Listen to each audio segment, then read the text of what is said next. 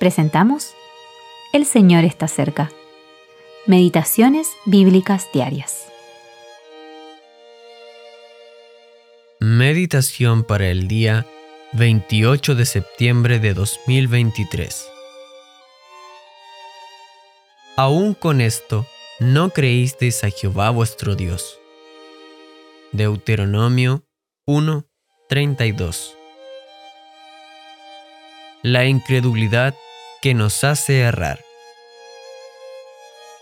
Cuando llegó el momento en que los israelitas debían obedecer el mandamiento, entrad y poseed la tierra que Jehová juró a vuestros padres que les daría, Moisés tuvo que decirles, no temáis, Jehová vuestro Dios, el cual va delante de vosotros, él peleará por vosotros conforme a todas las cosas que hizo por vosotros en Egipto.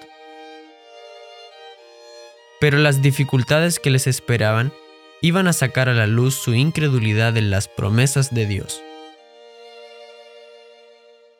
Como método de disciplina, ellos tuvieron que deambular por casi 40 años en el desierto, pues Dios dijo, no verá hombre alguno de estos, de esta mala generación, la buena tierra.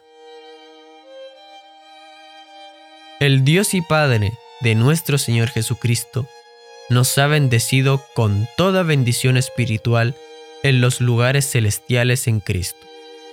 Efesios 1, 3.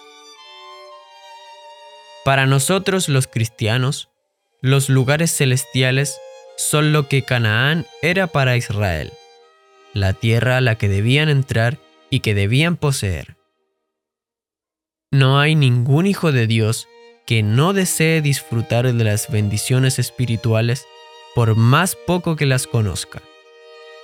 Sin embargo, muchos se sienten totalmente incapaces de entrar en la tierra y poseerla. Ven a los enemigos, intentan luchar, ganan o pierden en cierta medida y finalmente la incredulidad logra hallar un lugar en el que morar. La pregunta que surge es, ¿Dios realmente quiere darnos bendiciones espirituales? Sin embargo, Dios es quien ha dado estas bendiciones, y Él mismo ha ordenado entrar en la tierra y poseerlas. Entonces, ¿qué debemos hacer para poseerlas y no vagar espiritualmente toda la vida en el desierto?